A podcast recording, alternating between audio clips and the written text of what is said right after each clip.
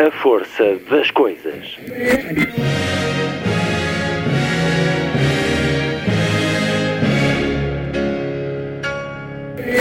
Welcome to the 109th last night of the proms.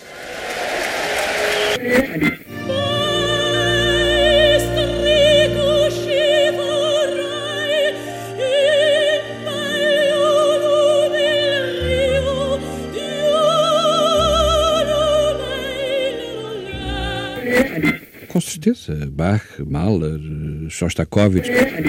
Um programa de Luís Caetano. No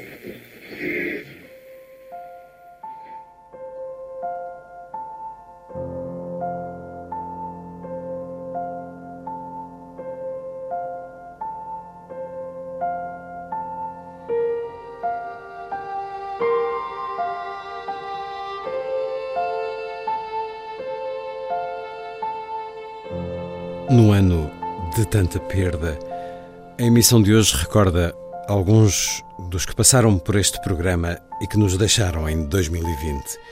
Eles vão permanecer na memória de quem os lê, de todos os que receberam e recebem a arte que nos deixaram. A força das coisas hoje volta a escutar Luís Sepúlveda, Pedro Barroso, Carlos Ruiz Zafón, Helena Marques, Cruzeiro Seixas Eduardo Lourenço.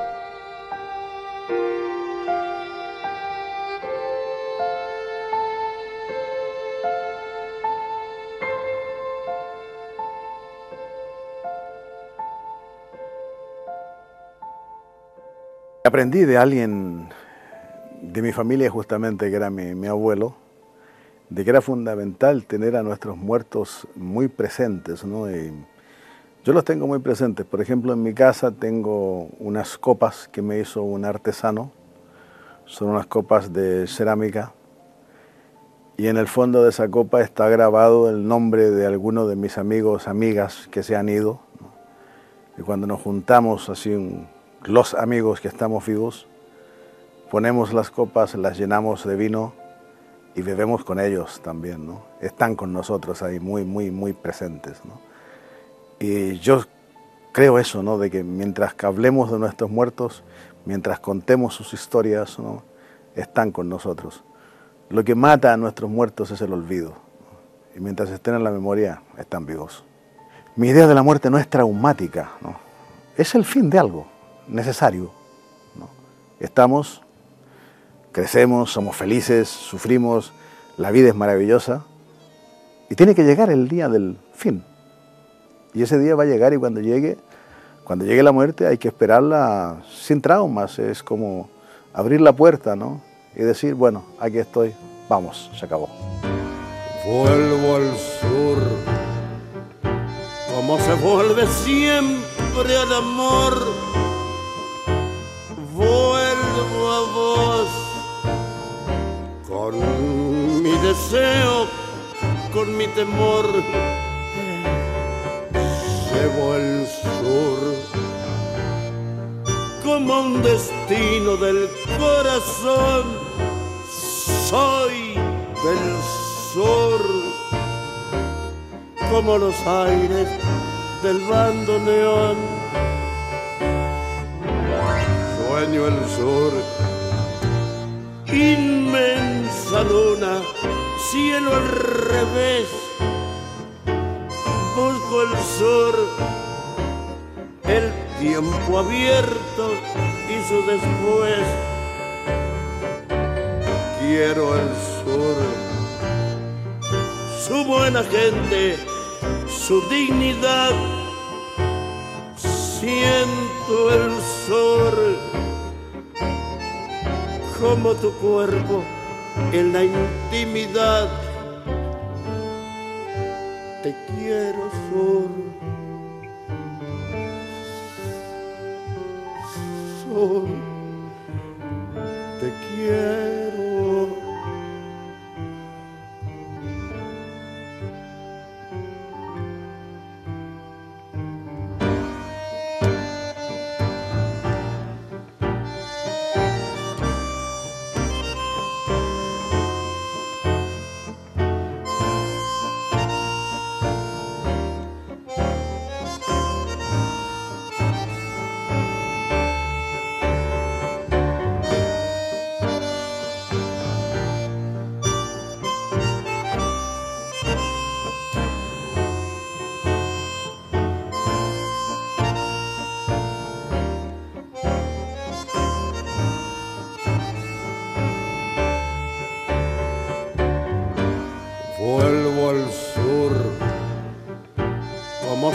Vuelve siempre al amor.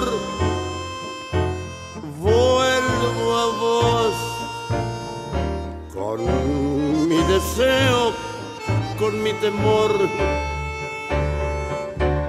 Quiero el sur, su buena gente, su dignidad. Siento el sol como tu cuerpo en la intimidad. Vuelvo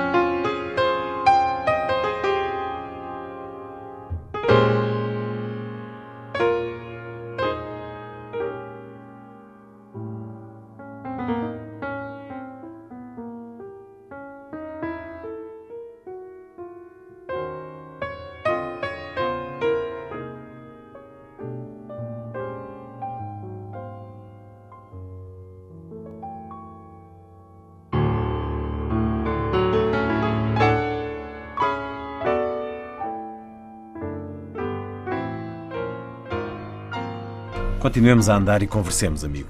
Gosto de falar contigo porque, como és um cão, não fazes perguntas. Confessou, explicando-lhe que, na realidade, teria de o chamar Cachupin VI.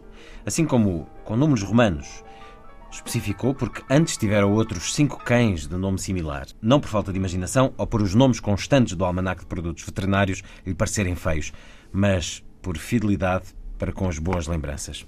Todo este livro, Luís de Púlveda, bem-vindo de regresso à Antena 2. Todo este livro é feito das suas lembranças, convocadas sob a forma de contos. São as boas lembranças da vida? Yo creo que, yo creo que sí. Me ha tocado vivir una época privilegiada, ¿no? Yo nací el año 49, es decir, vivir la, la segunda mitad del siglo pasado, ¿no? Que, es, eh, que fue, una, fue vida interesante de, de grandes eh, de grandes hechos mundiales, ¿no? de grandes eh, sucesos, no sé, la descolonización, la revolución de los claveles, eh, el triunfo de la unidad popular en Chile, el fin de la guerra de Vietnam, la guerra de Vietnam, el 68. Eso hace entonces que yo sea un hombre que tiene una, una, una cultura que se puede definir como una cultura que vale la pena recordar. ¿no? Claro, y todo lo que he conocido en la vida tiene que ver con esa cultura ¿no? y, y, es un tesoro de recuerdos que sí, son, son buenos recuerdos, son muy buenos. Incluso la parte mala de la vida al final se transforma en un, en un buen recuerdo. ¿no? Porque le dio fuerza, porque sí, sí, aquello sí, que hoy... Sí, sí, pero es porque te da fuerza. No, mira, esto es difícil de explicar, pero por ejemplo, evidentemente que, que recordar la cárcel es un mal recuerdo pero cuando te recuerdas de la fuerza de los compañeros que estaban contigo, ¿no? entonces se transforma en un buen recuerdo. Esses companheiros que são relembrados em vários lugares deste livro, nos vários contos, e é um, é um livro sobre os mortos, há esta presença. O livro termina com a imagem de uma árvore. É um, é um conto estranho. Uh, para mim, o mais estranho deste livro é uma árvore vertical, só rodeada de memória, rodeada dos que já não estão. E cresce e espera, escreve Luís de Púlveda, na estepe polar outros ventos afiam a gadanha do gelo que há de aportar à ilha e inexoravelmente lhe há de morder o tronco. Quando chegar o seu dia, com ela morrerão definitivamente os mortos da sua memória. Mas enquanto espera o fim inevitável, continua vertical sobre a ilha, altiva, orgulhosa, como o estandarte necessário da dignidade do Sul. É assim que termina este livro, com este conto, com esta árvore. O que é que significa esta árvore, Luís de Púlveda? Significa muchas cosas, ¿no? Porque un día en que estaba navegando con unos amigos por el, canal de Beagle, en la Tierra del Fuego, fui a ver esa, ese, existe, ¿no? Ese extraño árbol que está en una isla, es el único árbol que hay en una isla terrible, es una isla de, rocas, ¿no? Y se sabe que antes habían otros árboles más que fueron cayendo. Y queda ese, está solo ahí. Y la verdad es que cuando lo vi me, me estremecí, ¿no? Y, sentí que ese árbol y yo teníamos mucho en común. Yo sé que cuando, cuando yo muera mis recuerdos se van a ir también conmigo, ¿no? Pero mientras tanto así, sigo de pie, no soy un vanidoso, ¿no? Pero me siento como ese árbol, así terco, rebelde, porfiado, ¿no? Bueno, no hay viento que pueda botarme todavía, pero sé que un día va a llegar el viento suficientemente fuerte que me, que me tumbe, ¿no? Pero mientras tanto, como ese árbol, estoy ahí, de pie, ¿no? de pie. Como decía José Afonso, Afonso ¿no? vivir, vivir de pie. Não, não morrerão as suas memórias consigo, porque as passou para aqui também, para os livros. Nem os seus mortos, nem as suas memórias vão morrer. É por isso também que os convoca, é para os imortalizar? Sí, es compartir la memoria, ¿no? Y porque tengo una relación con mis muertos que es una relación buena, agradable, fraterna, ¿no? Los convoco, están conmigo, me acompañan no desde el punto de vista del esoterismo, no, no veo fantasmas, ¿no? No, eh, están conmigo, o sea, son parte de mi sentimentalidad, no son parte de mi geografía sentimental. Eh, y necesariamente, bueno, están ahí porque fueron porque fueron personas fuertes, ¿no? porque fueron personas íntegras. Eh, y siento, siento que es necesario que estén también en mis libros, ¿no? que estén presentes en mis libros. E é também um livro atravessado pela fortuna, pela sorte que chega tarde, ou que quando chega já não já não causa aquele efeito, aquele impacto. É, é uma espécie de hum, oportunidade perdida que, que aqui encontramos em muitos, muitos dos contos. Uma paradoja, não? la paradoja de la fortuna, ¿no? porque o no llega, o llega tarde, o cuando llega te ocasiona más problemas de los que tenías antes, ¿no? O era para otra persona y te llegó a ti por error, ¿no? Eres un, eres un destinatario equivocado de ese, de ese, de, de ese golpe de fortuna, ¿no? Pero en definitiva, mm, todos los personajes de, esos cuentos eh, pueden vivir, ¿no? Sin tener ese golpe de fortuna. Si llega, llega, no importa, ¿no? Pero lo, lo, curioso, lo que siempre me llamó la atención, por eso escribí, era justamente esa paradoja que tiene la, que tiene la fortuna. ¿no? Eh, no intento hacer ni moral ni ideología con mis libros, pero hoy día la fortuna juega un papel tan importante en las personas ¿no? que me propuse también eh, desprestigiar a la fortuna. ¿no? Porque hoy día, por ejemplo, casi no existe la idea del esfuerzo, existe la idea del golpe de fortuna que me va a llegar. Hoy día, por ejemplo, hay muchos chicos, y esto es muy preocupante, que prefieren no esforzarse para ser, qué sé yo, un buen mecánico, un buen fontanero, un buen médico, un buen periodista, un buen cualquier cosa, y confían más en el golpe de fortuna que los va a transformar en un millonario porque juegan bien al fútbol o al tenis, ¿no? por ejemplo. Entonces, es, es, yo me propongo desprestigiar esa idea de la fortuna ¿no? y planteando esa paradoja que tiene de que no es tan cierta ni es tan imprescindible. ¿no? Lo que existe es la vida, ¿no? hay que vivirla de la mejor manera posible y si llega alguna vez un golpe de fortuna, ojalá que no nos cree problemas más que los que tenemos. ¿no? Eh, y si no, no pasa nada si no llega. Não sei se será um veículo da fortuna, da sorte, a magia que também uh, encontramos aqui. Quando dizia há, há pouco as boas lembranças, as boas lembranças estão cheias de magia porque estes protagonistas, estes personagens, estão com olhos abertos para a magia da vida. Nem sempre isso acontece. Vemos muito na sociedade de hoje a, a vida a preto e branco, o mundo a preto e branco. Não só os mortos, mas quem está aqui neste livro vê a vida com magia? Yo creo que sí. Porque mm, la vida está, la vida está llena de magia, sí.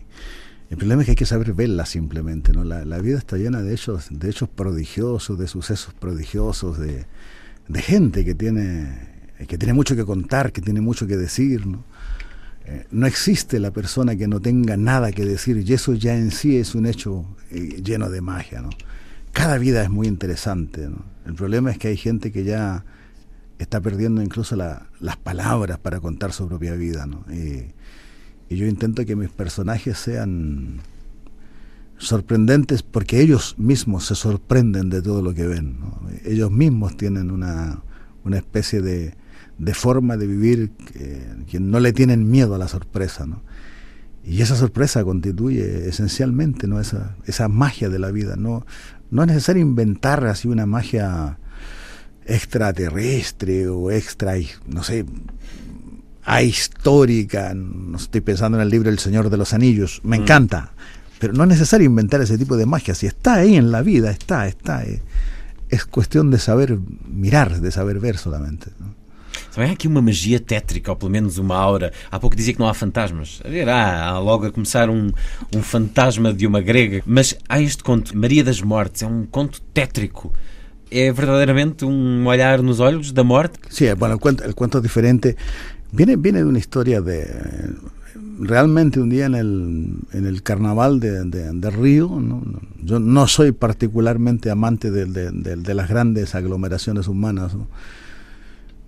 algo pasó y mientras pasaba una de las escuelas de samba más importantes, murieron seis personas que estaban en el público, así, inexplicablemente, ¿no? infarto al corazón, seis, pero seis. En, en un tiempo que no fue mayor de 30 minutos. De pronto caía alguien acá, a los dos metros caía otro, a los 10 metros caía otra persona. Bueno, entonces, era evidente que algo, que, que, por darle un nombre era... ¿no? La muerte eh, está también en el carnaval. ¿no? Bueno, y a mí se me ocurrió que esa muerte metida en el carnaval era un personaje bastante literario también. E ficou para, para contar aqui neste livro A Lâmpada de Aladino, Contos de Luís Sepulta. É um livro hum, sobre, sobre alguns dos seus mortos, algumas das suas memórias. Esta é a rádio e estes momentos de silêncio pesam. Mas este livro é cheio de momentos de silêncio. Para um homem com tantas lutas e com tantos camaradas, que lugar teve o silêncio e tem neste livro para si, Luis Pulda? Yo tengo una, una relación muy especial con los, con los silencios, el silencio. Lo aprendí ¿no? de ese gran músico Sergei Shelividaki, ¿no? que un día tuve la fortuna de conversar con él y a mí siempre me habían asombrado sus silencios en sus interpretaciones, ¿no? porque eran la interpretación ganaba, ganaba algo que era inexplicable de definir, ¿no? Me explico, por ejemplo, sin duda que Herbert von Karajan también era un gran director, pero todo lo que interpretaba la Orquesta eh, Sinfónica de, de, Berlín, dirigida por von Karajan, era mecánico, perfecto, perfecto, pero mecánico. En cambio, cada interpretación de Celibidache es diferente. ¿Por qué? Porque hay unos silencios que incorpora, ¿no? Son parte de la música, son, son una parte importantísima de la música. Y bueno, lo aprendí y yo lo he aplicado también a, a, a mi propia vida, ¿no? Es decir, eh, hay momentos en que hay que incorporar silencios a la existencia, ¿no? Son parte de y luego permiten que el todo, que el conjunto sea mejor, se aprecie mejor. São uma forma superior de amizade ou até de amor, duas pessoas juntas em silêncio? Claro, porque como dice un personaje mío, no lo hago decir en ese, ese viejo arte de la hermenéutica, ¿no? que consiste en entender los argumentos del otro, en la amistad se da como, eh, entendiendo y respetando los silencios del otro. ¿no? Se da en la amistad, se da en el amor. Muchas veces la, la más grande de las manifestaciones de amor es cuando esa pareja que se ama está en silencio, ¿no? y el amor no se ha lesionado por ese silencio, al contrario, el amor está reposando en ese silencio y eso es algo maravilloso. Não é habitual eh, interromper as entrevistas com música, mas uh, por Celi Bidache vou propor-lhe escutarmos o Alegreto da Sinfonia número 7 de Beethoven. É música que traz também silêncio para além da visão de Celi Bidache. Agrada-lhe a sétima de Beethoven? Sim, sí, sim, sí, muito, muito.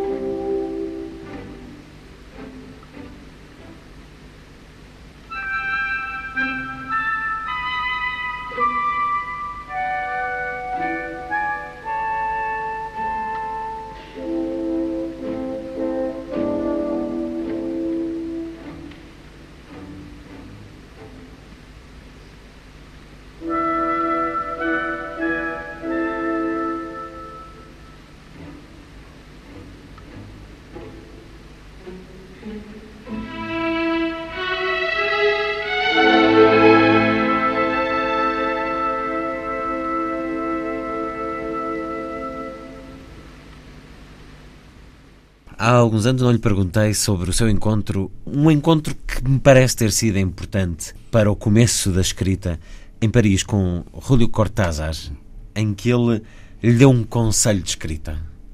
Continua a seguir esse conselho? Sí, siempre. Ah, eh, mira, que recibí muchos consejos de Cortázar y el que más sigo no es eh, el consejo nació de una pregunta, ¿no? Cortázar me preguntó cuando tú escribes ¿en quién piensas? Yo no tenía respuesta, ¿no? Y le dije, no, ¿y tú? Y Cortázar me dijo que él tenía un lector imaginario cuyo rostro, ¿no? cuya cara estaba construida con trozos de mm, los rostros de muchas personas que eran, se habían acercado a él alguna vez. Y a mí me gustó la idea y cada vez que empiezo a trabajar sigo esa receta de, de, de Cortázar. ¿no? Yo tengo una silla delante de mi mesa y tengo ese lectora, lector imaginario al cual le digo, venga, toma asiento, te voy a contar una historia.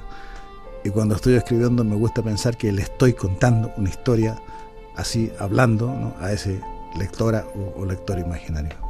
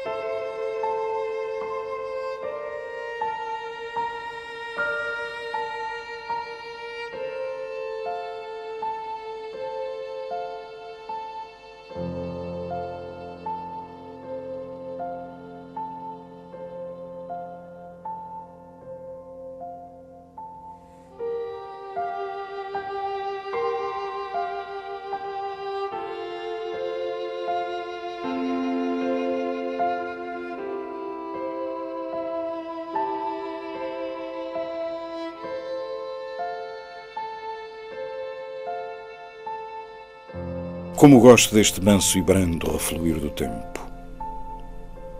É um doce regresso. Um sacudir de cisne. O redondo ciclo das coisas e da vida dizendo-nos: breve volto. Não vos esqueci.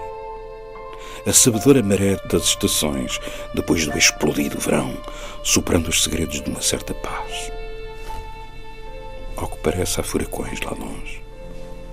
Aqui, apenas a brisa amena da memória residente. A sabedoria dos ausentes. Talvez setembro. Pedro Barroso, que é autor de tanto, é autor dessa menina dos olhos d'água, ainda hoje a encantar-me e a emocionar-me. Talvez me tenha ensinado também a amar a madrugada. É uma canção que continua a acarinhar ou já dispensa por ser tão evocada, Pedro Barroso? Eu cheguei ao YouTube no outro dia e tentei contabilizar o número de, de vezes que foi visita, foi visita, foram visitadas canções minhas. Desde as coisas mais populares, de outras eras, a coisas, enfim, mais, que tentam ser mais responsáveis e, e mais críticas e, e, mais densas, até se quisermos. Digamos que há pessoas que compreendem aquilo que eu faço até à Menina dos Olhos d'Água, é realmente uma, uma barreira, uma fronteira marcante, e há outras que começam a gostar do que eu faço a partir da Menina dos Olhos d'Água. Portanto, é um ponto de de confluência, se quisermos, ou de, de divergência. Cheguei aos 4 milhões de visitas no YouTube, desisti, porque, quer dizer, havia canções que tinham 100 mil visitas, outras. Meninos aos d'Água facilmente atinge as 100 mil, 120 mil. Como é que visitas. nasceu esta canção? No Tejo. No Tejo. A olhar o Tejo? Estava a pescar debaixo da ponta chamusca e, por informação, a menina não tinha nada aos olhos d'água, tinha os olhos castanhos. mas pronto, saiu assim porque já o Camões usa. Mas tinha muito, vontades marinheiras de aprovar? Ai, vontades marinheiras de aprovar como velho marinheiro, velho marinheiro continuarei a, a sentir, nem que, nem, que, nem que seja filosoficamente, uh, porque tenho uma atração pelo eterno feminino que, que devo confessar e que, que, enfim. E que está também neste qual, livro, Diários da Brevidade. Peço publicamente desculpa, mas quer dizer, não, não, não está muito odierna nem, nem, muito atualizada nos atuais padrões, mas pronto, é que, que existe e que, pronto, e que e, e, que é duradoura e que, que faz parte de, de, um, de, um, de, uma cumplicidade que se estabelece, já que há mais tinha uma, uma cumplicidade permanente entre o fenómeno amoroso e a, e a, e a sedução, a paixão, a, a atração pela mulher, e em que realmente compara sempre a beleza de, dos cabelos e da, e da tez, e etc, etc, com referências que são retiradas, digamos, da natureza, não é verdade? Um, e, portanto, aí também foi, foi aquele caudal, o Tejo via muito, muito grande naquele dia. Aliás, estava-me a lixar a pescaria absolutamente porque porque metia-se o chumbo para ali e, e, no mesmo minuto já estava a 50 metros mais, mais, mais abaixo e, portanto, quer dizer, não, ao acabar com a, com a quando eu digo água levada, não é água lavada, é água levada, uh, é realmente porque estava a levar muita água, estava realmente a, a impedir a, pesca à linha e, enfim, saiu a menina dos olhos d'água. Mas... Uh, e saiu para muitos. E saiu para, para, para muitos anos. E para muitos anos e, para muita gente. Felizmente. Sim, ainda hoje é uma, uma referência, sim. E que, que, que, eu gosto porque fala de duas, duas grandes figuras do, do Ribatejo, o Alves Redol e o Sebeiro, Pereira Gomes. E, portanto, são duas referências também. É toda muito vivida e foi construída realmente à beira do Rio Tejo. Pelo menos, enfim, ali na altura, claro, depois cheguei a casa, eu fui lá procurar as voltas melódicas necessárias, mas eh, sim, é um, é um símbolo que, que gosto, que ainda hoje gosto. E aprendeu nos esteiros com Soeiro e na Fanga com Rodol. E com Virgílio, o que é que aprendeu? Virgílio Ferreira, que foi seu professor. Ah, isso foi espantoso porque realmente foi talvez um despoltar da intelectualidade, eu suponho. Eu, eu, eu sou suspeito porque sou coautor de um prémio Nobel. Portanto, eu fiz uma canção a meias com o Zé Saramago. De quem era vizinho? Afrodite. Curiosamente, em Lisboa, porque ele nessa altura ainda vivia com a Isabel da Nóbrega, é? na Rua da Esperança Salve, ali, num segundo andar, muito apertado, que eu com esta figura e a caixa da viola para caber naquela escada, meu Deus, Nossa Senhora, era um bocado difícil. uh, mas lá foi, lá fizemos, fizemos uma noite ou duas de trabalho. E, fizemos a canção a mais. E, entretanto, também, no fundo, é de muito perto da minha terra, porque ele é, é natural da Azinhaga, é portanto, a, a 8 km da minha, da minha casa de Riachos, e, portanto, também aí éramos, éramos, éramos vizinhos. Portanto, eu sou suspeito, mas eu acho que realmente, se houve homens a quem sonegaram um prémio Nobel, que era muito merecido, foi seguramente o Virgílio Ferreira, não é? Porque uh, a vol do azul um, capacidade, uh, quase que diria, de, de, águia de pensamento de, fulminante que ele tinha, a capacidade que tinha de. de ele, foi uma professor de latim, o que era sempre desagradável, porque latim ninguém gostava do latim, exceto um, um, ilustre da altura, veio a ser ilustre, ainda é ilustre, o Avelange Nunes, que foi meu colega nessa turma e que foi presidente do Sindicato de Professores, Salver, e que realmente tinha sido seminarista. Não sei se ele, se ele gosta que se divulgue isso, mas pronto, era uma verdade. Então ele realmente sabia bastante mais de latim. Mas também um outro ilustre que mas, gosta muito de línguas. Eh, pronto. não, mas em latino eu não era, pelo contrário, não, é uma língua com pensamento muito matemático para mim, aquilo era difícil. Toda a gente achava. E estava na altura do Benfica Europeu e às vezes perdíamos assim um bocado à noite, até tínhamos perdido assim. e então uh, alguém lá se enchia de coragem e dizia: Senhor todos, não, não se importa e tal. Uh, hoje o Debelo Gálico não, não está assim muito sabido, muito estudado e tal. Pois ele falava ligeiramente assim, que era de Melo, da Serra da Estrela, Conselho de Gouveia. Não? Vocês, uma língua está, está previsto que ao fim de dois mil anos ou termina ou ou traspassa para novas para novas línguas, para novas adaptações, para novas... ia por aí afora. E vocês, claro, perdem o sentido. Mas a utilidade que fica. No... Bom, deixa... ficámos todos muito calados que ele ia embalar sozinho, ia partir para, um, para um solilóquio que, que tinha, digamos, algo de libertador sob os dois pontos de vista. Libertador, porque intelectualmente ia, ia, ia nos fascinar durante 50 minutos, não é? E por outro lado, libertador da chamada escrita ou de qualquer coisa, de maneira que naquele, naquela aula pelo menos podíamos estar descansados, porque ele ia embalar a si próprio e, portanto, toda aquela obra dele, todo, toda aquela sua sedução pela por uma marginalidade, porque ele é um homem nem propriamente do existencialismo, mas mais do estruturalismo, a sua busca constante, as questões que ele nos punha ali sobre a vida, o sentido da vida e da existência, eram, eram exercícios de uma inteligência, eram, eram fulminantes no sentido de nos pôr a, a, a obrigar a pensar. E, nós saíamos, de, de, eu saía realmente fascinado das aulas, sobretudo quando ele, quando ele enfim, partia para essas uh, sedutoras e arrebatadoras posições que eram solilóquios, que, que, no fundo eram conferências, eram palestras, em que, em que realmente o mundo mudava para, para todos nós. Portanto, tive o privilégio de me sentir extremamente motivado também para a escrita, já vinha motivado por razões familiares, etc. Mas uh, essa, essa convivência com, com o Virgílio Ferreira foi, foi, foi, marcante. Foi marcante para, suponho, para todos aqueles que foram alunos dele e para todos aqueles que o leram. Eu li tudo dele. Minha Submersa, Cantigo Final, Tem aqui uma, breve. Uma justa homenagem num Invocação ao meu corpo, sei lá, tudo isso, não é? Que eram as coisas. Porque o Virgílio Ferreira não é o da aparição. O da aparição é um, pronto, é um novo romã que, que chega cá e em que, pronto, sim senhor. Não, é depois, quando realmente começa a pôr as, as, as grandes perguntas da, aprofundadas da existência e da razão de ser do homem, do amor, da vida, de tudo, e em que realmente é um filósofo extraordinário. Ah, é um prémio Nobel que se negaram à cultura portuguesa, não tenho dúvida nenhuma. Miguel Torga será outro, provavelmente, mas o Virgílio Ferreira, esse tenho a certeza que é, e estou a estamos a falar com um coautor de um prémio Nobel, mas eu suponho que o Zé Saramago também não levaria a mal de eu estar a dizer isso sobre o Virgílio Ferreira. Pedro Barroso, um homem das palavras, da música e, e da pintura. Qual é o papel da pintura na sua vida? Ah, é recreativo. Sou, Só? Sou, sou completo. Mas o recreativo. Já, arte, já expus criação? em várias galerias, hum. sim. É o Pedro Chora, esse é um sujeito que eu não controlo. Só desenha mulher, feminino, tenho tido conversas com ele. É uma mas... dupla personalidade? Não. Não, não. não. É, é a extensão Falco, Ele não sabe escrever os textos para os catálogos, mas é que pede-me sempre a mim para eu ser eu a escrever os bem. textos. Ele só desenha tens de mudar essa coisa, tens que desenhar flores, tens que desenhar coisas edificantes. É pá, eu quero. Então, de maneira que depois o, o Pedro chora é realmente é terrível. Este retrato seu, sim. Uh, esbatido, sim, diluído, sim, sim, sim, é dele? É, é do Pedro Chora.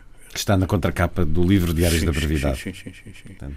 Entreguei a capa ao Pedro Chora e pronto. E, o editor, e a parte da frente também, o, edi esta o editor gostou, O editor gostou e, e, acabou por, por aceitar a coisa. Sim, fiz uma exposição, fiz, o Chora. Fez uma exposição, por exemplo, na Galeria Municipal de Lagos aqui há relativamente pouco tempo, 40 desenhos e coisas. Sim. Ele tem uma guerreirazita, coitado. Pá, não, mas quem lhe paga os pincéis sou eu, que sou amigo dele, e, e as cores e as tintas e tal. Compro-lhe de vez em quando umas caixas, umas cores, uns pincéis, umas tintas. E, e, e tenho, a casa, tenho a vantagem de ter a casa cheia de Pedro Choras. Não é? Portanto, o cotidiano é uma tela à sua espera, não, repara, uma, repara, uma agora, folha falando, branca Falando muito espera. a sério, nós temos que jardinar a vida. Hum. É extremamente importante saber fazer isso, sobretudo quando somos confrontados com a nossa tal brevidade. E quando, quando nos dão notícias que não, nenhum ser humano gosta de ouvir, nós temos de apontar futuro, temos que apontar caminhos, temos que até potenciar toda a capacidade criativa que possamos ter.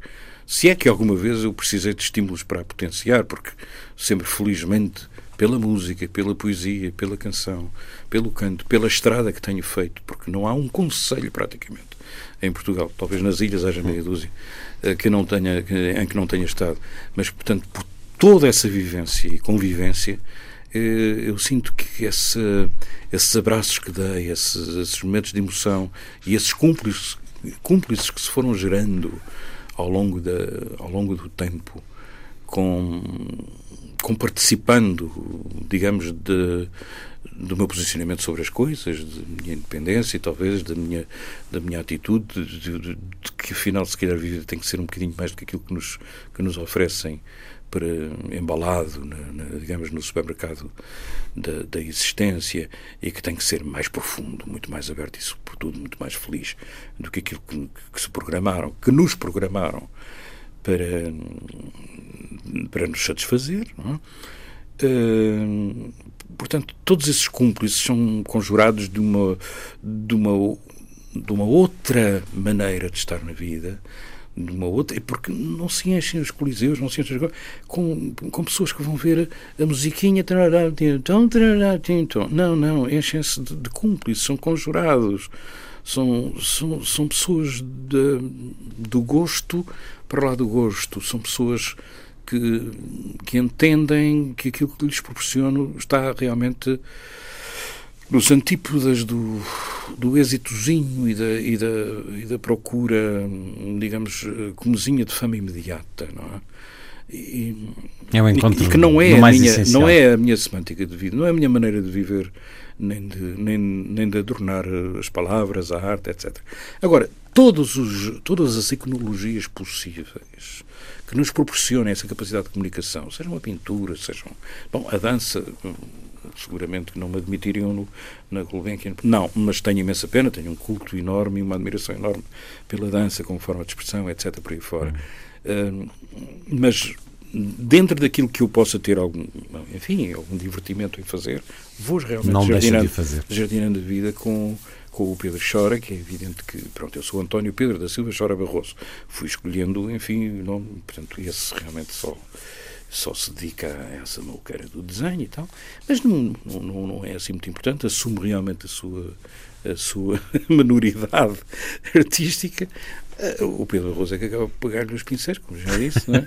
e depois uh, divirte na parte de composição, de música, de poesia, de escrita, mas a parte de escrita é cada vez mais importante é, é, mesmo muito importante.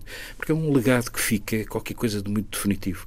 Um disco, um dia, pronto, olha, perdi, é pá, tinha uma coisa tua, não sei o que, arriscou-se.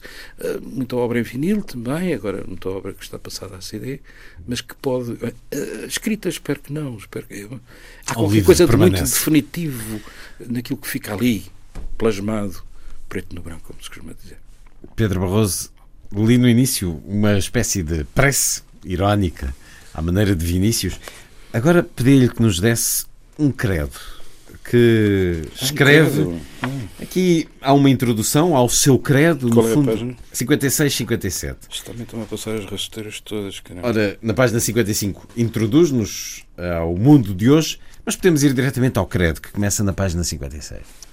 Isto tem uma razão de ser. Uh, as pessoas, uh, algumas pessoas organizaram-se para, para, sabendo que, que, eu estava a passar por um momento de saúde bastante melindroso, para que me fosse dada uma, uma, uma comenda qualquer. Sei que houve uma exposição, uma coisa qualquer, entretanto, portanto, em que eu depois decidi fazer este texto porque realmente há, há muitos homens menores em busca da sua própria sombra e muitas vezes interroguei os equívocos enormes a que hoje chamam cultura, as chamadas condecorações dos santos e alfaiates dos últimos dias. Vamos para esse credo que, etc. que Portanto, começa a seguir. Eu disse, não, não é preciso, entretanto, por acaso já recebi a medalha de honra da, da Sociedade Portuguesa de Autores este ano, que muito me apraz registar porque é interpares, não é? Eles sabem o que custa ser autor e sobreviver disso. E eu disse: não se incomodem, amigos, porque eu tenho o meu credo. E então o credo que, que, que escrevi, que está aqui pelas neste livro, é, é o seguinte: Acredito que outro sentir é possível e que, nem que seja um dia por cansaço, outro mundo se erguerá e outra gente invadirá, com abraços e sorrisos, os pontos de ódio, indiferença, frustração e pobreza que vivemos. Acredito que a vida nos é sempre breve e efêmera, mas que é nela que construímos as coisas do belo e da elevação para que fiquem depois dirigindo a história da arte e do conhecimento e a memória dos momentos que valem a pena. Por isso, apesar de madrasta, tanto a desejamos. Acredito que a cupidez dos homens os afasta da realidade e do preito aos valores simples e meritórios e os faz baixar a cabeça de vergonha por tudo o que não sabem criar, nem merecer, nem compreender, mas que no fundo essa vergonha seja neles um dia epifania de algum arrependimento. Acredito que os melhores nunca se acreditam especialmente sabedores, mas que os medíocres são os que nunca se acreditam medíocres, por isso mesmo o serão eternamente. Acredito profundamente na força do acreditar e na energia que distribui, generosa e companheira, e agradeço-a sobretudo quando provém de tantos, tão espontâneos e tão sinceros amigos. Sem acreditar muito especialmente na justiça dos homens, nem na consagração do mérito, acredito, contudo, que quando se faz um ato de beleza e cometimento acima de nós mesmos, bombardeamos o futuro de esperança e de paisagem sensível, e que essa é, para um criativo, compensação mais do que suficiente. Acredito que se alguma vez fiz algo de belo, nunca foi em busca de medalha posterior, mas sim para partilhar eternidade, fixar encanto e para tornar pública a eventual beleza interior que me visitou por um instante, distraidamente. Acredito que resta em mim alguma força para sobreviver ao sonho em que sempre vivi e que a força da amizade coletiva me faça emergir do caos pessoal e que o corpo sofrido ouça o inebriante canto das sereias, chamando-me ainda e sempre para o lado certo do futuro e da construção. Acredito que tudo o que os amigos nos enviam ajuda a sentir uma alma resistente e um fundo e residente crer num pouco mais de força, um pouco mais de qualquer coisa que vale profundamente a pena e que se chama vida. Acredito não nos interesses mesquinhos dos homens construídos por exigências da ocasião, mas sim na ocasião que, pela sua exigência, nos faz mais construidamente homens. Acredito nos artistas de todo o planeta, desde que o sejam na pátria, amor, alegria, criação, beleza, praia, tela, paisagem, abraço e amizade, talvez promontório sofrido, mas merecedor, esse sim, de ossanas e gosto de viver. Acredito que qualquer prémio vácuo, conveniente, repetido e frívolo, esvazia o mérito e desvaloriza a comenda. Acredito, outro sim, no poder da palavra, na pedagogia do exemplo, na lisura do comportamento e na profundidade da busca eterna de mais beleza, mais saber e de outro entendimento das prioridades. Só isso valora o homem. Só essa seriedade profunda vale a pena. Pedro Barroso, muito obrigado por ter regressado à rádio, por estar na Antena 2. Obrigado, eu. Foi bom.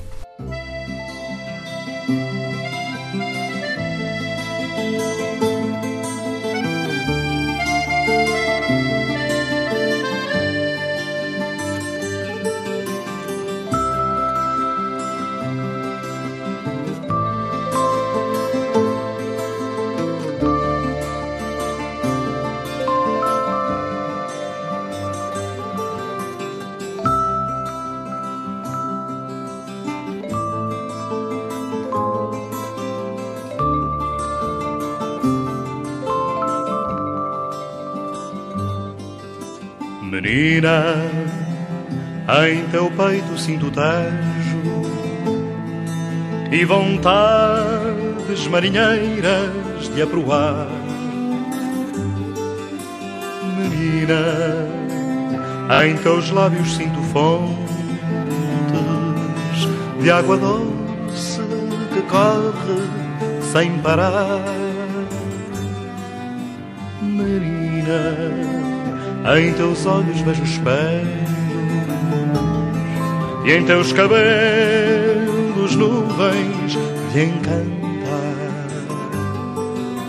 E em teu corpo inteiro sinto feno, rijo e tenro que nem sei explicar. Se houver alguém que não goste não gaste, deixa ficar. Eu só por mim quero-te tanto que não vai haver menina para sobrar.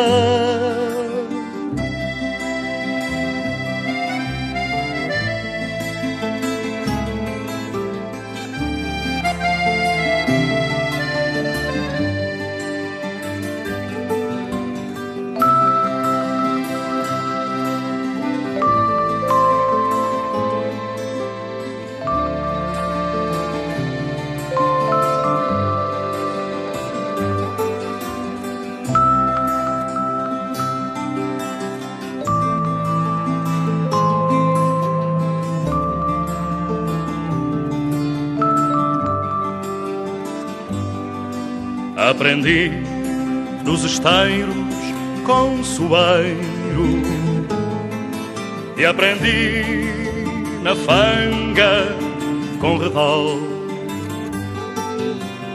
Tenho no Rio Grande o mundo inteiro e sinto o mundo inteiro no teu colo. Aprendi a amar madrugada que desponta em mim quando sorris. És um rio cheio de água lavada e dás rumo à fragata que escolhi. Se houver alguém gaste, deixe ficar. Eu só por mim quero-te tanto que não vai haver menina para segurar.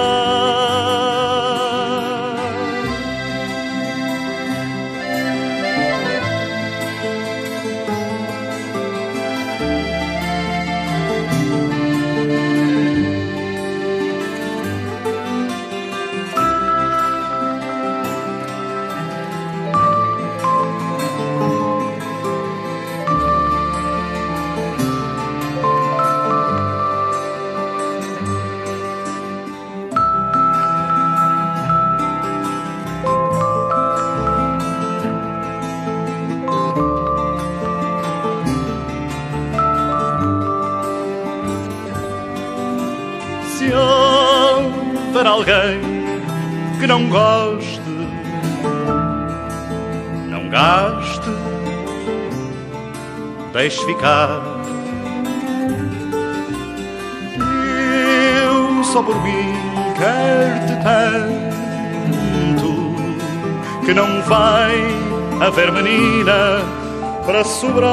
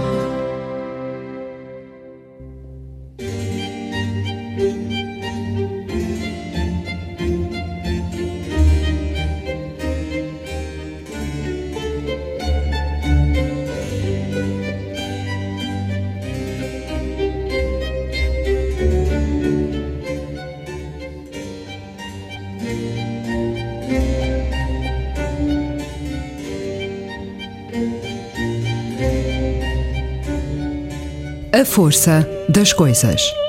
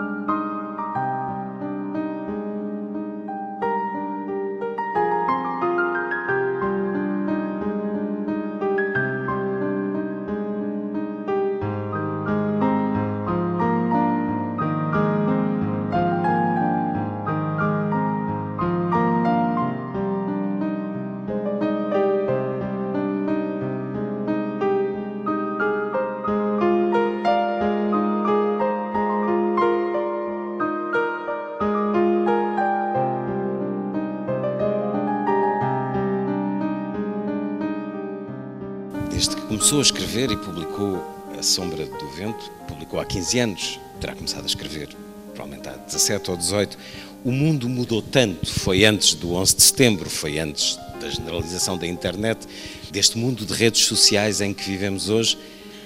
E o Carlos Ruiz Zafón mudou muito por causa destes livros? Eles mudaram-no? No cambió el, proyecto, no cambió la idea. Ciertamente cuando empecé a escribir uh, estos libros eran los albores del uso comercial de Internet. Yo recuerdo que eh, La sombra del viento lo empecé a escribir en un ordenador nuevo que había comprado un Mac porque mi Mac anterior no se podía conectar a Internet porque no tenía suficiente memoria y cuando intentaba conectarme no había manera porque era un dinosaurio de ordenador. Entonces fui y compré otro que en aquel momento era lo más rápido que había en el mercado. Me tenía que conectar por un modem que hacía un ruido como de grillos comiéndose vivos los unos a los otros. Y hacía supongo que todo el mundo, bueno, aquí veo que hay mucha gente joven, pero los que son un poco mayores se acordarán de lo ridículo que era aquello y de que uno pensaba, wow, estoy conectado. En aquella época en Estados Unidos le llamaban The Information Superhighway y supuestamente lo había inventado Al Gore estuvo unos 10 años intentando convencer al mundo que lo había inventado él cuando estaba en la universidad y luego lo dejó correr porque no se lo creía ni su mujer. Pero bueno, inciso. Uh, ha cambiado el mundo tremendamente desde que yo empecé a escribir estos libros. Llegaron las redes sociales, llegaron las, las bandas anchas de, de, Internet, llegaron el momento, llegaron sobre todo los teléfonos móviles, los dispositivos móviles en los que prácticamente la mayoría de gente hoy en día vive a través de ellos, vive dentro de su dispositivo móvil. Ya no es un teléfono, lo de menos es que sea un teléfono, es una terminal en la que básicamente la gente utiliza para comunicarse con los demás, para informarse, para relacionarse y para centrar su vida. Todo esto no existía entonces, no hace tanto tiempo. Han pasado a lo mejor 17 años desde que yo empecé a trabajar en estos libros. Todo esto que ha cambiado me ha reforzado en la, en la idea de que aquello de lo que yo quería escribir es, si cabe, todavía más importante. Y, y no afectó a la historia, no afectó al modo en que yo veía los personajes y de algún modo no es que yo no utilice todas estas cosas, las utilizo como todo el mundo, pero yo creo que el mundo de los libros, el mundo de la literatura es suficientemente poderoso y fuerte para que exista la tecnología que exista, existan los modos de comunicación que existan, no tiene ni por qué desaparecer ni pierde un ápice de su importancia. Es como la música o como cualquier otra cosa, son, son cosas que forman parte del patrimonio de la humanidad y yo lo que espero es que no nos olvidemos de ello, que no nos acabemos cayendo todos dentro del teléfono y no sepamos salir. Espero que no sea el caso, pero bueno, podría ser, porque a veces ves la gente andando por la calle ¿no? y dices, ahora se va a caer dentro del teléfono y el teléfono lo va a devorar, va a hacer y, nos vamos a encontrar todo de teléfonos que se han comido a su usuario. Pero bueno, eso es como un cuento de Cortázar, si Cortázar todavía estuviera vivo. No centro destes livros está essa ideia da memória. Neste mundo contemporâneo das redes e dos telemóveis, acha que a memória está mais preservada ou está mais perdida? Depende un poco de nosotros, porque lo que sucede es que a día de hoy los medios que existen, la tecnología nos permite acceder a más información que nunca en la historia. Nos permite acceder a todo, a más literatura, a más música, a más conocimiento que nunca en la historia. Pero quizás precisamente por eso, por, lo desbordante, por la saturación de, de este acceso a la información que tenemos, quizás lo que estamos haciendo es estrechando ese, ese, y, estamos buscando una zona de confort en la que cada persona básicamente lo que hace es buscar una burbuja que refuerce lo que ya conoce y, y lo que ya piensa.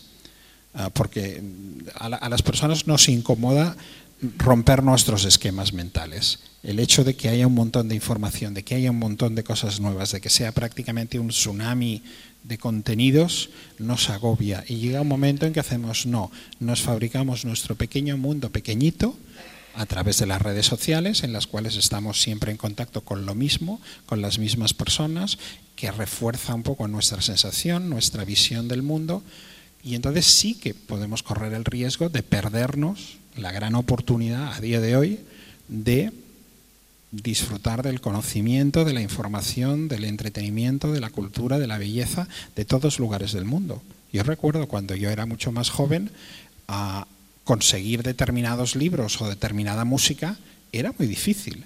Tenías que viajar, yo recuerdo viajar a Londres y volver cargado de maletas llenas de libros. Ya no voy con maletas llenas de libros, puedo conseguir todo en cualquier lugar del mundo en el que esté. Puedo estar en un pequeño pueblecito mientras tenga la conexión a Internet. Eso es un, eso es un, milagro, digamos, y yo espero que lo sepamos aprovechar de la mejor manera. Pero como todo, es un instrumento, es, es una herramienta. Eh, En sí misma puede ser buena, puede ser mala, puede, mm, eh, está en nosotros mismos el decidir qué vamos a hacer con todo eso. A última palavra destas 2.300 páginas é ficção. Quando colocou essa última palavra, sentiu que mudou enquanto pessoa? Cuando acabé, digamos, este, este proyecto de, de, de 15 años de trabajo, ah, la sensación que tuve no fue de cerrar, no fue de decir adiós, no fue de... Para mí fue de haber completado un ciclo, completado un trabajo. Y, y la sensación que tuve, puedo estar equivocado y a lo mejor soy demasiado optimista, es que uno de los, una de las cosas que yo siempre había aspirado que esta serie de cuatro libros pudiera ser, fuera un mundo que se pudiera revisitar una y otra vez, al que los lectores pudieran volver con el tiempo, que pudieran explorarlo en diferentes órdenes y que siempre encontraran en él esa llamada, esa inspiración a acercarse a los libros, a la literatura, a la palabra, al conocimiento, al mundo de la mente, de la imaginación. Ah, es como dejar una puerta abierta que siempre tiene la luz prendida y en la que siempre se puede acudir y a la que yo espero que con los años pues nuevos lectores pues se vayan sumando, que nuevos lectores encuentren esta puerta, se adentren en este mundo y quizás inspirados por la experiencia que tengan con estos personajes, con estas aventuras, con estos misterios, se animen a, a, a no olvidarse de los libros y, a, y no olvidarse de, de, la belleza que se esconde en el mundo de, de la palabra escrita. Quando começou a escrever há 18 anos, sabia como ia acabar esta história? Sí que sabía cómo acababa, sabía cómo empezaba, cómo acababa y sabía muchas cosas que tenían que pasar por el camino. Era un poco como si fuera un, viaje. Uno planea un viaje muy largo y tiene que saber dónde empieza y a dónde va, a dónde se dirige, porque si no, no llega a ningún sitio. Y también sabe o tiene planeado dónde va a parar a lo largo de ese viaje. Lo que también sabía y, formaba parte del proyecto es que este viaje tenía que ser un proceso orgánico, que no podía ser algo que estuviera todo prefijado desde el principio sin que pudieran haber cambios. Tenía que haber la posibilidad de que, aunque existiera una arquitectura que estuviera muy completa, que estuviera muy diseñada, a medida que iba avanzando el proyecto, a medida que yo iba explorando los personajes y las situaciones y este universo, muy posiblemente yo sabía que iba a cambiar de idea, que iba a encontrar ángulos o iba a encontrar perspectivas en determinados temas, en determinados personajes que quizás me interesaban más y que tenía que seguirlos, que no tenía que decir, no, no, no, originalmente el plan era este, no, si salían nuevas ideas, si salían nuevos mmm, modos de replantear la historia, pues tenía que explorarlos y tenía que ver cuál era la mejor, cuál era la que más enriquecía este viaje. Y esto es lo que he ido haciendo a lo largo de 15 años. He llevado una estrategia, un, plan, un mapa en las manos, pero he hecho lo que un viajero puede hacer, que con el mapa en las manos, pues uno empieza a explorar a ver qué encuentra. Há quatro escritores nestes quatro livros: Juliano Carax, David Martins, Vítor Mataix e depois uh, Juliano Sempere e um quinto, Carlos Ruiz Zafón. Os três primeiros são malditos, uma vida terrível. ¿Por que é que os castigou dessa maneira? Bueno, no soy yo, es la literatura. Estadísticamente, la literatura no es una profesión muy feliz. El, si uno toma un, una amplia muestra de, de, de escritores, Ah, yo, yo, a veces no he hecho la broma de decir que la literatura es un arte maravilloso, pero es un amante cruel. El hecho de que tú te enamores de la literatura no significa que la literatura se enamora de ti.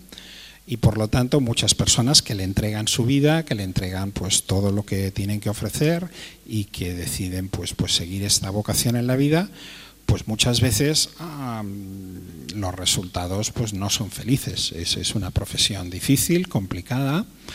Ah, y por lo tanto, una de las cosas que yo quería reflejar era un poco pues, pues, pues el mundo de lo que es los escritores, los lectores, los editores, un poco el, el, el, mundo que gira en torno a los libros, a la literatura, y sí que particularmente algunos de estos escritores pues, pues no, no, no tienen demasiada suerte. Hay algunos prácticamente ya como David Martín, que además el pobre está perdiendo la razón y está cayendo en el abismo de su locura. Es, es un personaje que intenta salvarse de su propia locura. Víctor Matash es, es, un personaje víctima de las circunstancias de su momento, de las circunstancias históricas del país, de lo que está sucediendo entonces. La suya es una tragedia similar a la de muchos escritores y de muchas personas que vivieron ese momento histórico. Uh, Julián Carax es un poco un personaje... Mmm, que para mí es el personaje, es un poco una caricatura de mí mismo, es un poco un, alguien que podría haber sido yo. Yo he tenido mucha más suerte que, que, Julián Carax, con lo cual me, he salvado ¿no? del infierno particular de Carax, pero es un personaje que está muy próximo a mí. Y luego está el Julianito, Julianito Sempere, que es un poco, pues bueno, un, un escritor que tiene más suerte que todos los demás, que, que, quizás va a tener un momento, pues va a vivir una época y unas circunstancias mucho más amables para él. Y, pero que tampoco sabemos muy bien cuál será, cuál será su futuro. De momento parece que empieza bien, pero quién sabe. Que é que terá acontecido à livraria Sempere e Filhos? Acha que continuou? Na Barcelona de hoje, essa livraria conseguiria subsistir? Buena pregunta. Uh, en, el laberinto de los espíritus hay un momento en el cual Julián Sempere visita a su padre. Su padre tiene apuros económicos para sacar la librería adelante y le dice que bueno que tiene ofertas de, de personas que le quieren hacer y que hay, creo que tiene una oferta para venderlo y transformarlo en una tienda de souvenirs donde vendan souvenirs del Barça. A Fermín le amenaza que si hace eso se quemará a lo bonzo enfrente de la, de la librería. Con lo cual yo creo que aunque solo sea porque Fermín nunca va a permitir que eso suceda, la librería de Sempere Hijo sobrevivirá a, a lo que sea. Uh, y yo quiero creer que, que, va a seguir ahí abierta para todos los lectores para que puedan visitarla durante muchos, muchos años. Mais um momento deste livro de Carlos Reis da Afone, pelo qual esperamos 15 anos, O Labirinto dos Espíritos. A cada dia que passava, mais me convencia de que a boa literatura tinha pouco ou nada a ver com quimeras triviais como a inspiração, ou ter qualquer coisa para contar e muito com a engenharia da linguagem, com a arquitetura da narração, com a pintura das texturas e as cores da construção, com a fotografia das imagens e com a música que uma orquestra de palavras podia produzir. E mais atrás, falando dos livros de John Steinbeck, que Alicia Gris vê na livraria Sempera e Filhos, da primeira vez que lá vai, quando já adulta, Alicia pegou num dos exemplares de Steinbeck, abriu e leu algumas linhas ao acaso. É como ler música num pentagrama. Esta relação da música com aquilo que escreve. Escreve quase como se estivesse a compor numa pauta. Carlos Ruiz Zafón. A mí la música es probablemente, junto con la literatura, lo que más me gusta en este mundo. Y siempre me ha gustado pensar en el lenguaje literario como, como, un poco como en el lenguaje musical. Los dos son lenguajes dramáticos, los dos son lenguajes secuenciales y los dos son lenguajes que utilizan muchos recursos, muchos registros para transmitir, para comunicar, para explicar una historia, para transmitir un estado de ánimo, una idea.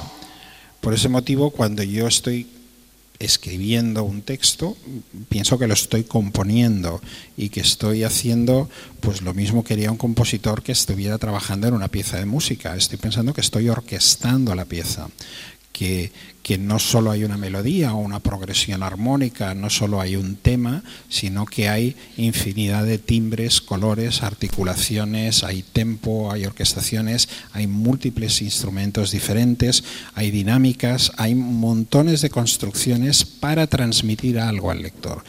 Essa relação íntima e essa fusão é sublinhada de uma forma singular, porque escreve música que convida os seus leitores a, a escutar enquanto leem os seus livros.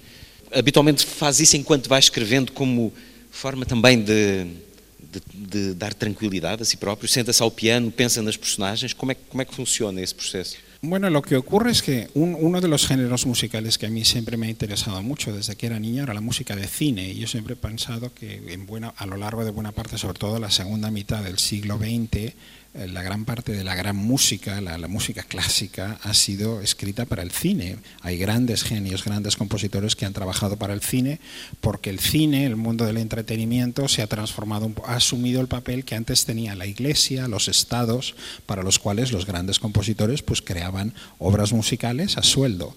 Eh, ese sueldo, digamos, ahora viene del mundo del cine, del mundo del entretenimiento, de la televisión.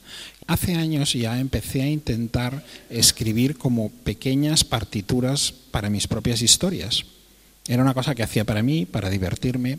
Descubrí que además me servía a veces para conjurar la atmósfera, para, resolver problemas creativos que no sabía muy bien cómo abordar y de algún modo el intentar crear una estructura musical que explicara también la historia me ayudaba a ver entradas laterales en, en, en el proceso en el, y sobre todo me divertía, era algo que hacía porque me divertía, porque me gusta la música y que hacía para mí mismo sin pensar que nunca nadie tuviera que escuchar esta música.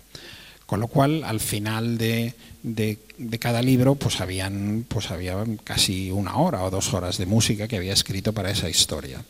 Nesta magnífica biblioteca que poderia ser parte dessa catedral de muitas bibliotecas, como a certa altura se diz num dos livros em relação ao cemitério dos livros esquecidos. Aqui Isaac Monfort sentir-se-ia bem, ou então levaria uns quantos livros para esse palacete secreto em Barcelona. Não sei se há um piano no cemitério dos livros esquecidos, mas aqui há Carlos Ruiz Zafón. Será que nos dá o gosto el, de el os cementerio de los pianos no olvidados, aquí hay uno bastante voluminoso, uh, tiene buena pinta. Uh, ¿Y? y bueno, Eso. Y yo tengo que advertir que este es el momento de huir.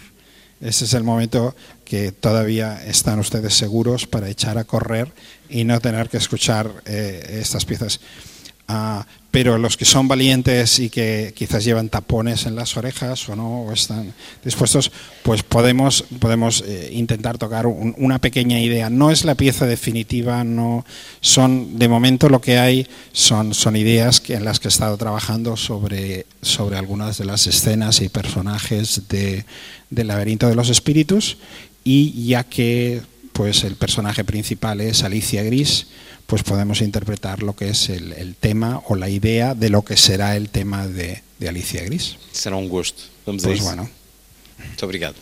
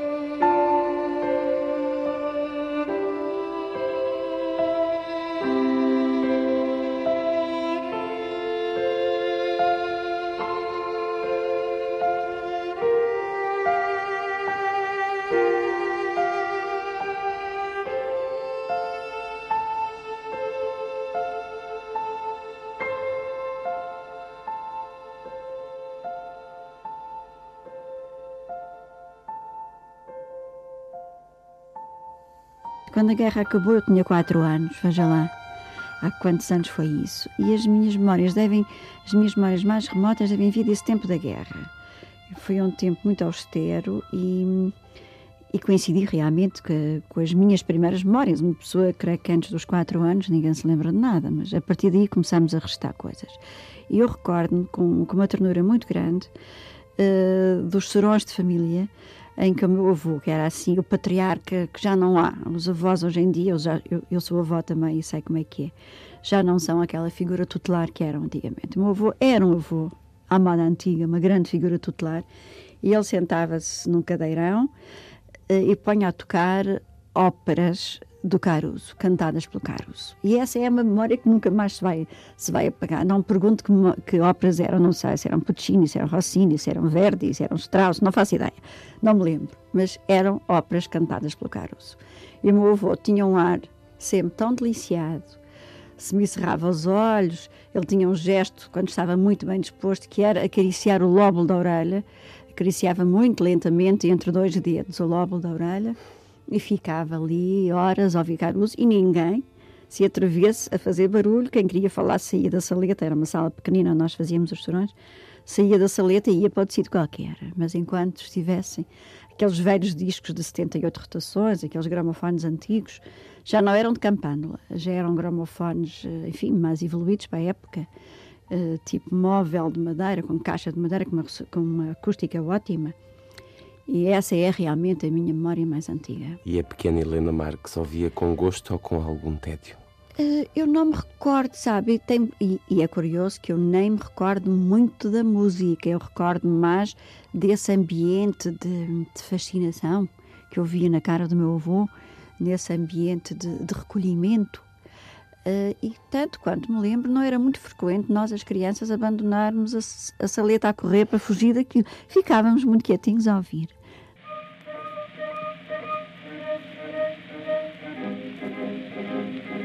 quella per me pari solo a quant'altro d'intorno, d'intorno mi vedo.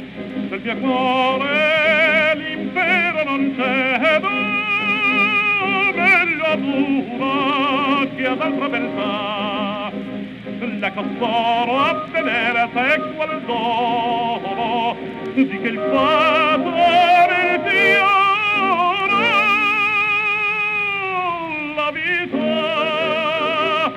Di questa mi torna gradita, forse un'altra, forse un'altra, domani la sarà, sarà.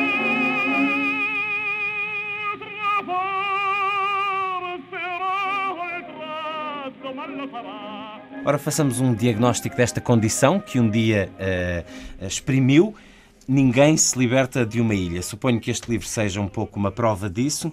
Saudade, osmose? Que espécie de ligação é esta que mantém com as ilhas, Helena Marques? É difícil explicar, mas eu penso que não só quem viveu numa ilha sente essa, ligação constante, como também quem já visitou ilhas ou quem nunca foi a nenhuma. Eu acho que as ilhas por si sós são determinantes nesse fascínio. Aliás, eu escrevi aí na badana do livro qualquer coisa que diz que há dois tempos para amar as ilhas, o longo e o curto. Um, porque, de facto, quem vive numa ilha, quem visita a ilha terá esse amor curto, esse amor breve de quem visitou e ficou impressionado e ficou uh, maravilhado com a beleza com a solidão, com aquele microcosmos contido pelo mar. E quem viveu numa ilha ficou com o amor longo, prolongado e profundo uh, de quem conheceu por dentro as limitações, as, a, a certa nostalgia do desconhecido que sente quem está na ilha. Uma entrada em que termina dizendo e cada tempo tem o seu segredo e o seu tesouro. Exatamente. Mas depois também há aqui um excerto na, no primeiro conto que me permita ler. Há um tempo para cada coisa e um ritmo para cada tempo hoje aqui, no silêncio imperturbado e nas horas suspensas da ilha. Reconhecemos-nos duplamente privilegiados. Viemos a Iona no tempo da esperança, voltamos a Iona no tempo das incertezas. É uma das Hébridas. É uma das Hébridas, é uma ilha fabulosa, Iona. lindíssima.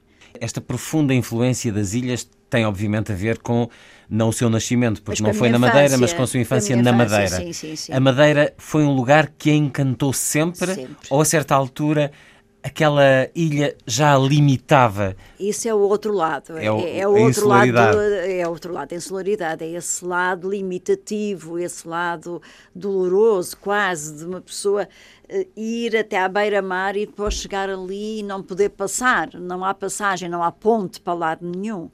Por outro lado, no meu, quando eu era jovem, na Madeira não havia, não havia aeroporto, não havia, não havia aviões, portanto não havia ligações aéreas.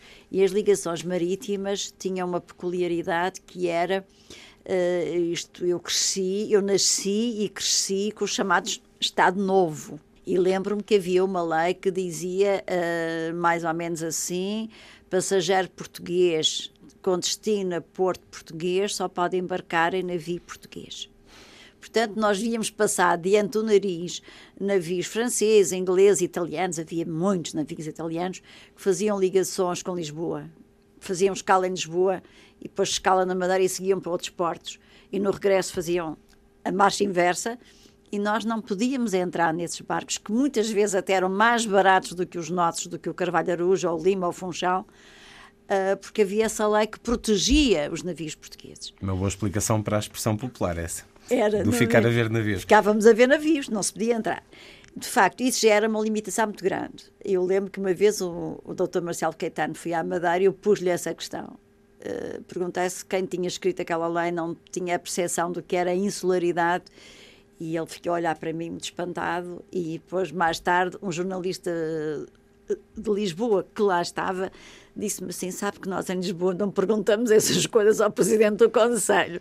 Foi assim uma pergunta um bocado eh, fora do contexto. Um Era jornalista do. Diário de Notícias do Diário de Notícias de Funchal. Funchal. Mas fiz a pergunta, e não como jornalista do Mas Diário de Notícias, mas como- correspondente da capital, porque, porque a pessoa que estava à frente do Diário de Notícias era uma pessoa encantadora, mas era um homem do Estado Novo e, portanto, eu disse-lhe que ia pôr essa questão e ele disse-me assim, não em nome do Diário de Notícias. Eu disse, está bem, Sr. Diretor, eu, eu, eu farei a pergunta em nome da capital.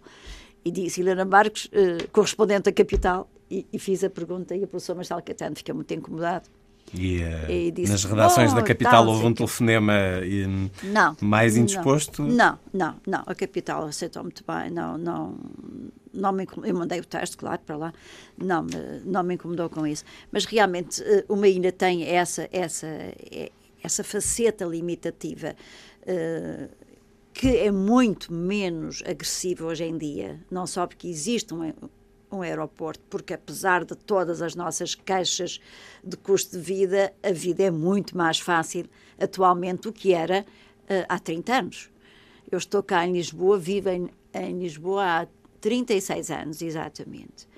E, e acho que se vive muito melhor quando vou à Madeira. Fico surpreendida, porque vive-se realmente muito bem na Madeira, embora haja, obviamente, bolsas de pobreza e de marginalidade, como em todo o lado, vive-se muito melhor na Madeira do que se vivia na minha infância. Eh, Porque na minha infância, mesmo as famílias burguesas, como eu era, como é- como a minha família, mesmo essas famílias burguesas ainda viviam em austeridade por princípio, mesmo que não precisassem, não estou a pôr isso em causa se precisavam não, mas mesmo que precisar, mesmo que não precisassem, mesmo que tivessem dinheiro, era de bom tom viver-se com austeridade e com e com um certo com um certo eh, comportamento discreto, não se esbanjava dinheiro, não, não se tinham esses gestos eh, aparatosos. De, de- de- Era uma vida austera e era uma vida muito regrada. E, e, de facto, hoje em dia na Madeira, vence em Lisboa eh, tranquilamente, já não se sente tanto eh, o peso da distância e o peso do isolamento. Mas no seu caso, eh, a certa altura, o mar deixou de ser fascínio e começou a parecer-lhe uma barreira. Foi por isso Sempre que saiu pareceu do... uma barreira o mar. Mas isso, isso anulava a Mas beleza não, do olhar? Não anula, acho que nunca anula, mas eh, complica a vida, complica muito a vida. Mas aliás, eu saí não bem por causa disso, mas por um, um pequeno eh, problema político. O meu marido e eu participámos nas eleições de 69. eh, que houve no país todo, em que se esperou que, que houvesse grandes esperanças. Em que havia dois grupos de oposição que se candidatavam uh, e nós na Madeira constituímos também um pequeno, um pequeno grupo e hum, eu, eu falei lá com o diretor do Diário Notícias, que era um homem, como lhe disse, do Estado Novo, e disse que íamos, que íamos uh, trabalhar, meu marido e eu falámos com ele, íamos trabalhar, íamos uh, empenhar-nos na, nas eleições para a oposição, e ele disse, com certeza vocês fazem o que quiserem, mas cuidado, porque isso pode custar-vos caro. Nós não, não levámos muito em conta esse aviso de amizade, que ele era um homem, de facto, de uma retidão muito grande, tínhamos que respeitar as ideias dele, mas na verdade, quando acabaram as eleições, com a derrota da oposição, como é óbvio, derrota perfeitamente forjada, porque nós víamos bem a, quantidade de gente que tinha ido votar nas listas da, da oposição, mas de qualquer maneira eh, ele foi chamado ao governo civil e o governador de então exigia que ele demitisse esses senhores. Estes senhores eram eu e o meu marido.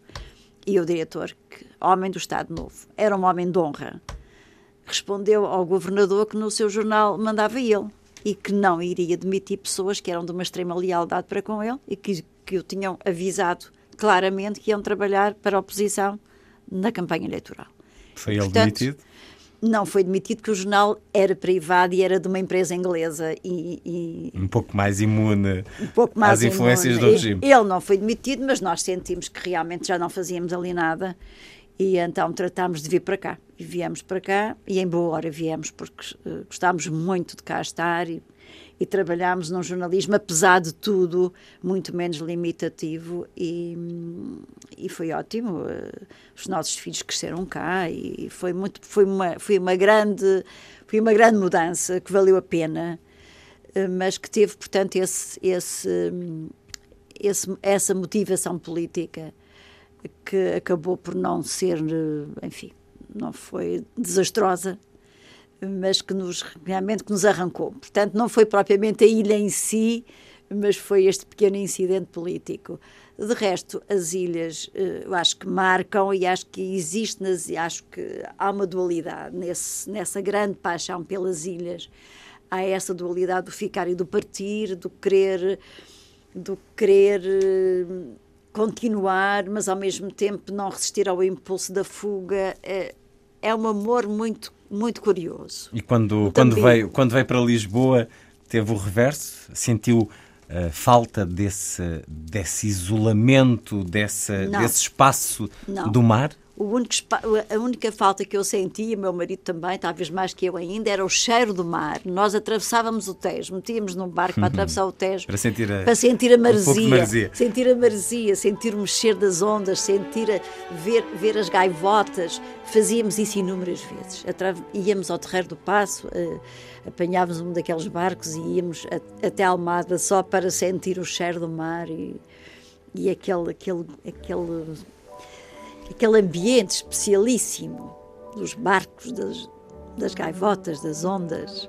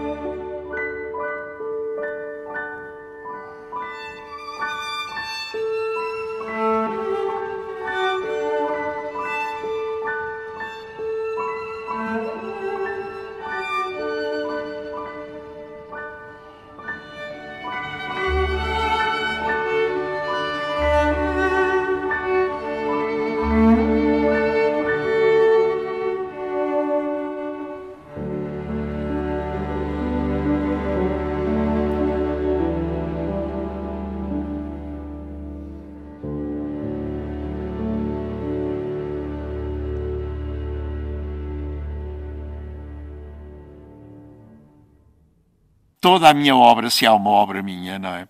Foi feita sempre no canto de uma mesa qualquer. Para mim basta um canto de uma mesa assim deste tamanho. Porque realmente usei sempre eh, o papel, principalmente. Nunca fui para a tela, nem nada dessas coisas. Não tinha dinheiro, em princípio, para comprar telas. Não é? e, e, e, não sabia. Eu não sou tecnicista, não, é? não sei nada técnica de coisas. Não é? A técnica não, em África, como. como é, quer dizer, eh, eu gosto imenso de guiar. guiar. Gostava, agora já não posso guiar, mas gostava muito de guiar. E em África, imagino percorrer eh, quilómetros e quilómetros e quilómetros sem saber nada de mecânica. Era um risco incrível, é? mas havia já duas ou três coisas que eu sabia fazer. É? E aquelas duas coisas safei-me sempre com aquelas duas ou três coisas que sabia fazer.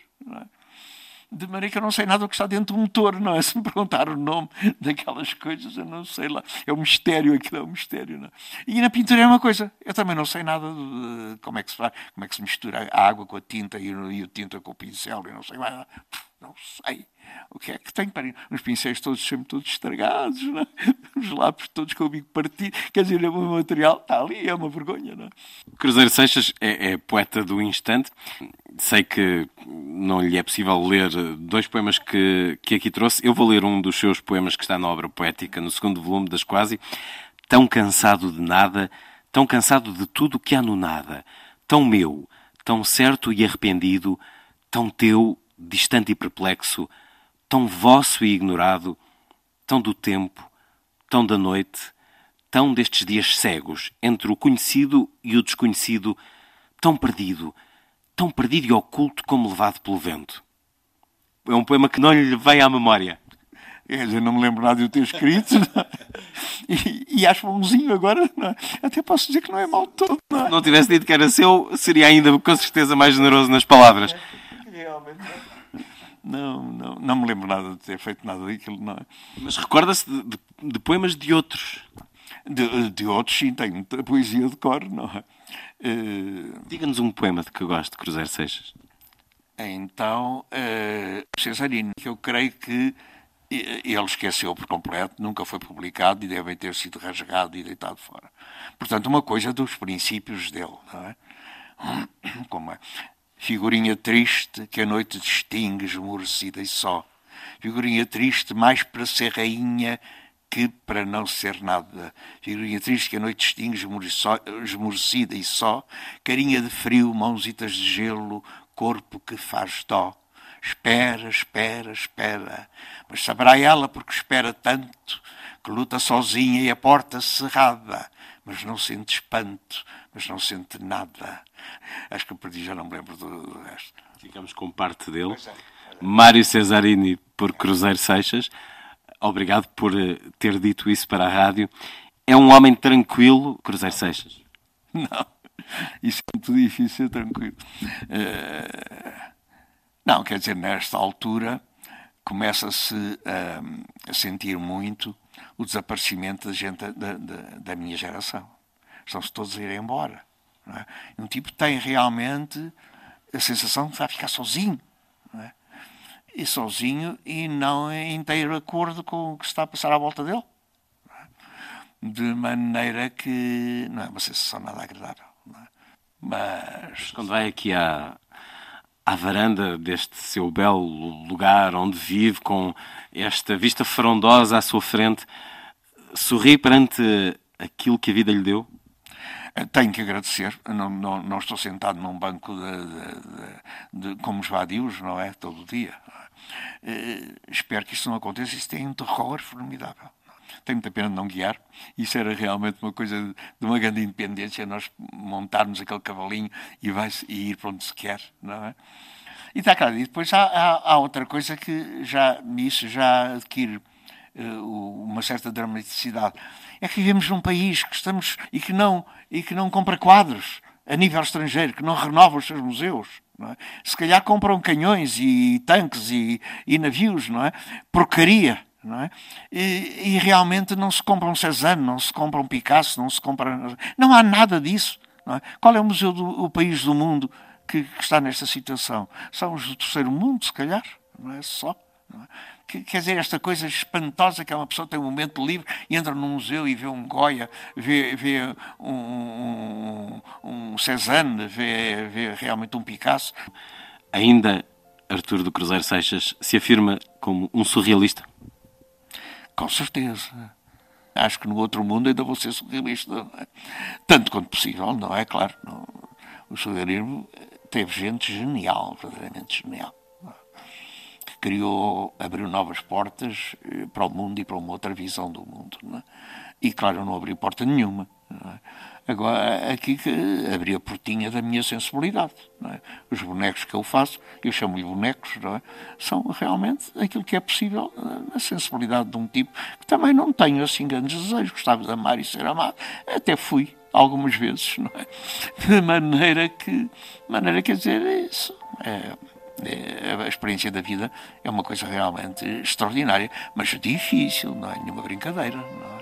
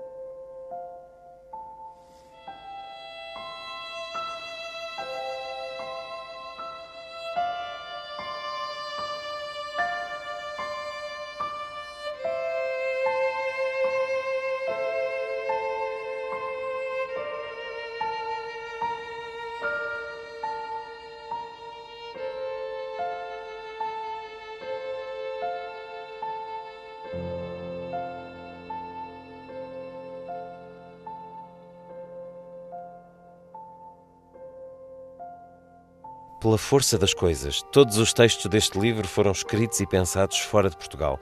Se é que este fora tem algum sentido pertinente em relação ao objeto que nele se aborda. Talvez por isso, e uma vez mais, as boas almas batizem estas considerações com o label de estrangeiradas. Não é apodo que as humilhe, mas não o creio exato. Se o for, será sobretudo pelo excesso de fixação numa temática que subentende tudo quanto escrevi, mas que a ausência porventura terá reforçado.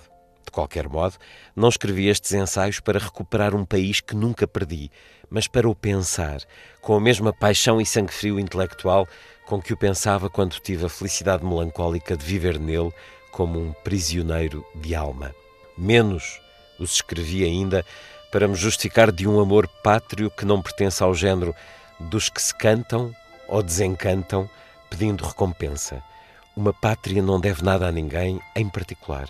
Ela deve tudo a todos, nem a Camões. Portugal, que ele encadernou para a eternidade, devia alguma coisa. Devia-lhe o rei, a quem mecenaticamente fez apelo, e lhe pagou como entendeu e os tempos consentiam. Do que Portugal não lhe devia e o seu amor por ela exigia, só ele mesmo se podia pagar pelas suas próprias mãos, confundido num só canto a errância pátria e a sua moral peregrinação. Que mais alta recompensa? É um dos momentos iniciais de O Labirinto da Saudade, de Eduardo Lourenço, e neste. Estar ainda nesse tempo em que escrevi esse texto. A pessoa que escreveu esse texto já não existe. Estou deslizando para uma espécie de silêncio prévio para fechar o que a vida me fez, aquilo que sou. Se deixasse esse pequeno texto, já seria alguma coisa.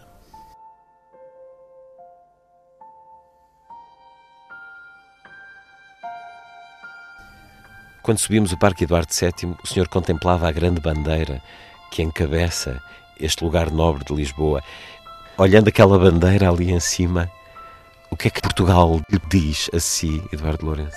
Eu nunca tinha pensado nisso, nestes termos, mas eu não conheço nenhum país que tenha uma bandeira que é quase tão grande como o próprio país. O nosso enraizamento nessa pequena pátria que nos coube pela história e pelos tempos é uma coisa que poucos países realmente que eu conheça é? são realmente uh, atores e sofredores ao mesmo tempo. Uma pátria amada e sofrida como a nossa há poucas.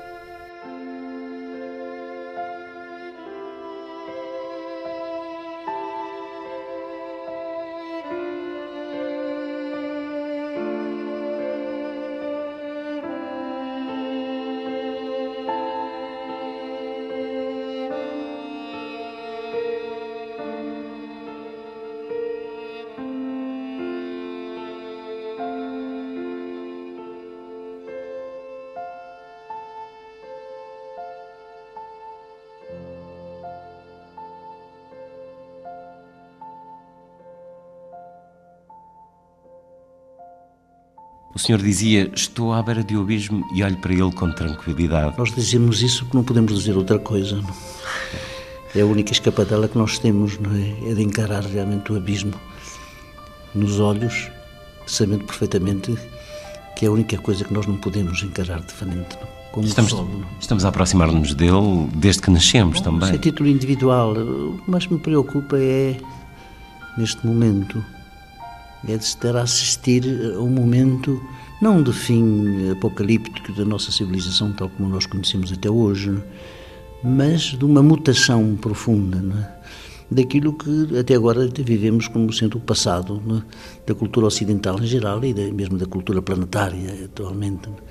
Nós temos a impressão que, pela primeira vez, é? se pode aplicar aquilo que é a epopeia, o, drama, o que se quiser, uh, da, única humanidade que nós conhecemos, que é a nossa até hoje, não, não se descobre mais nenhuma outra, embora uh, toda a ficção, e particularmente a de Hollywood, viva desta procura de, um, de uma outra terra, que, nos fizesse escapar dessa, ou pelo menos constituísse para nosso, um nosso, uma nova Índia, não é? que não existe, existe no cosmos, mas a verdade estamos a assistir a qualquer coisa que é uma mutação profunda de, de, de todos a nossa tradição cultural. Não? é?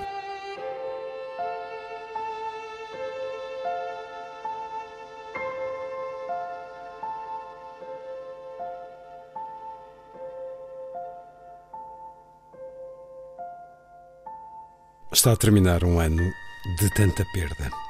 A emissão de hoje recordou alguns dos convidados deste programa que desapareceram em 2020. Voltamos a escutar Luís Sepúlveda, Pedro Barroso, Carlos Ruiz Zafón, Helena Marques, Cruzeiro Seixas e Eduardo Lourenço.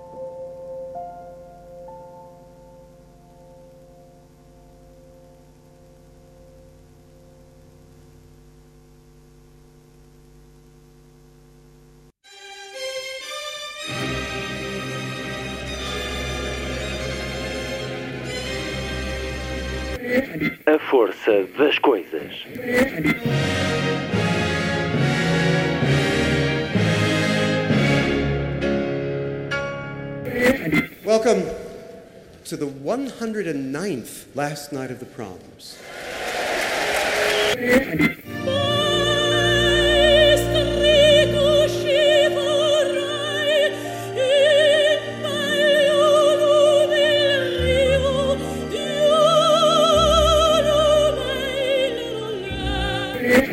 Com certeza, Bach, Mahler, Shostakovich. Um programa de Luís Caetano. Twelve. Mm-hmm.